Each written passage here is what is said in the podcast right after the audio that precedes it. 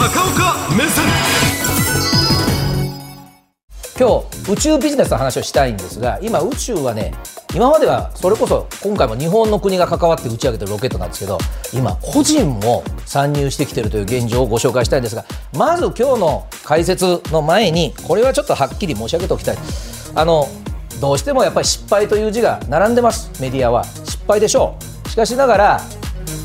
これ十数年どころかもう何十年にもわたるこれロケットに挑戦してこられた技術者関係者の皆さんの挑戦と努力がなければ今我々明日の天気予報を気象衛星で見ることもないんですね。ですから今回のことは大変大きな痛手ではありますけれどもまずはねぎらいのお気持ちを私は申し上げてそして解説に入りたいと思います。さあ日本がやっぱり国運をかけてこの自分の国でロケットをやりあるいは衛星を飛ばしたいということはこういうことがございますやはりねあの世界中やりたいんですよ、どこの国も。宇宙でないとできない実験もあったり、あるいは商品開発もあったりしますが、やっぱり国が関わらないとお金がありますね。それから成功率っていうのがあります。まあ、高いとやっぱ上げられない、それから何回もやっぱ上げたいわけです。でそれでいきますと、今回の H3 型の前の H2A というのがありましたけども、これはですね、大変あの魅力あるロケットで、90%を超える確率で成功してました。そして打ち上げのお金がまあちょっと高かったので今回の H3 はですね半額ぐらいでも上げられるようにものすごくコストダウンをしたんですね。でそして、えーまあ、いろんなあ世界の国々が利用していただけるように、まあ、年間の打ち上げ回数も増やしましょうという、まあ、ある種の日本の夢をこう乗せてたわけなんですけれどもやっぱりねそこにはこういうことがあります。あの宇宙っていうのは今申し上げましたようにやっぱり企業が利用したいとかあるいは大学が利用したい国だけのものではないんですね、かつてのそのアメリカのように月に最初に誰が降りるかということだけではなくて、やっぱり宇宙はどんどんこれからビジネスになる、ある試算では、もうこれから2040年頃にはですねもう日本の国家予算と同じぐらい、これ、民間のビジネスですよ、ぐらいになる可能性もあるという試算もあるぐらいなんですが、さあ、問題はですね今、宇宙はどうなってるかということなんですね。で宇宙はあのー地球の上はそれぞれの国の領土があってそれぞれの国のもんだって決まってるんですけど宇宙はね基本条約でどこのもんでもないってことになってる。ないってことになってるんですが3つの大国の衛星がほぼ独占してます。それがはいこちらです、えー経産省の資料からご覧いただきますとまあ半分はアメリカですよね。それからロシアそして最近吸追している中国とということです、まあ、中国の数が増えているのは中国版の GPS の地図ね車のカーナビのああいうのを作りたいということもございまして、えーこの3大国がもうとにかくバンバン打ち上げて衛星がいっぱいあるわけなんですね。ところが日本がですねこの H2 型 H3 型大変あの努力をしながら苦しみながら、えーまだ H3 型は宇宙に羽ばたくことが今日できませんでしたけどもその間にですねものすごい勢いである個人が宇宙に手を伸ばしております。でそれがもうあのお名前を挙げればお分かり、えーアメリカの大富豪イーロン・マスクさんです。もう日本でも最近あのこの人の会社の車がバンバン走るようになりましたけれども、えーまだ51歳ですがイーロン・マスクさんはですね、宇宙ビジネスの方が自分は本当はやりたいんだと公言してはばからないぐらいです。彼今すでに彼の事実上の個人資産で宇宙に衛星上げてます。どのぐらい彼の衛星ってあるんでしょう？4000機あります、はい、上がってるもので4000機です。であのイーロン・マスクさんの計画では5年後には4万機上げると言ってます。でこれはですねあのイーロン・マスクさんのそのスペース X という会社が、あもう特化しているのはその完全なあひまわりがあ宇宙の気象衛星のひまわりが回ってるような宇宙空間そのものというよりももうギリギリのちょっと大気圏よりもちょっと外にはなるんですけども、えーより地球に近いところその空間に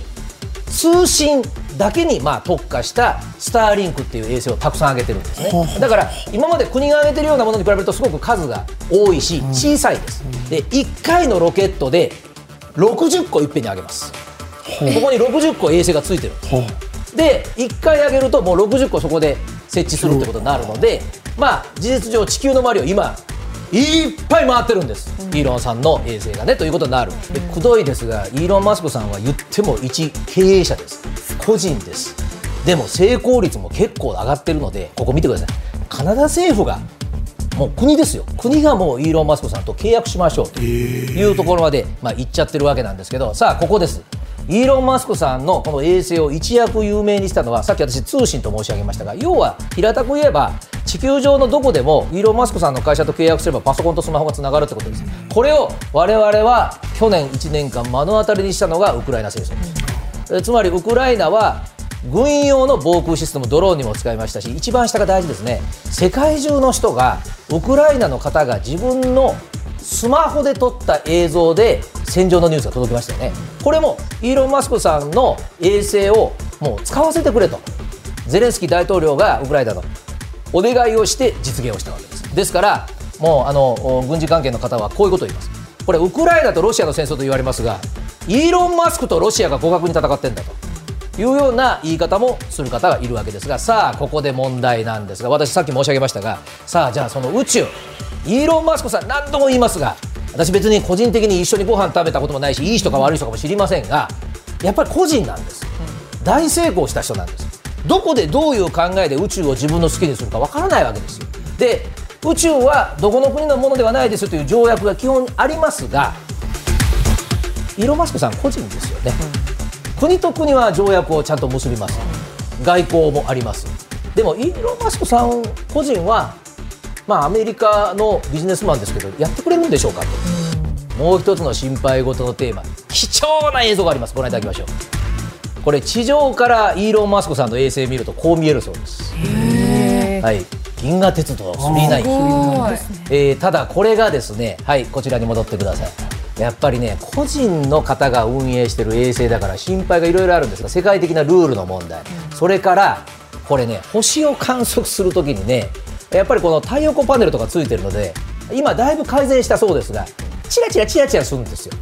うん、だから非常にその天文学的にはちょっと改善してくださいよというクレームが出た時もある、そしてもう一つはこれ宇宙空間というのは大変環境厳しいので将来これがまあ老朽化してきて地球に落ちてきた時にこれ国じゃないので、うん、国だったら例えば不吉な話ですが日本人の方が当たって怪我をした。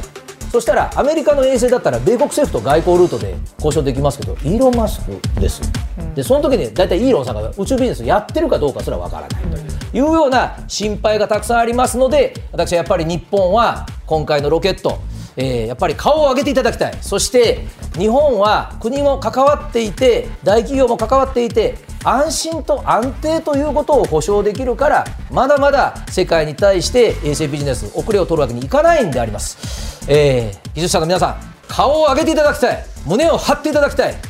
日本の技術は立ち止まっている時間はないのであります。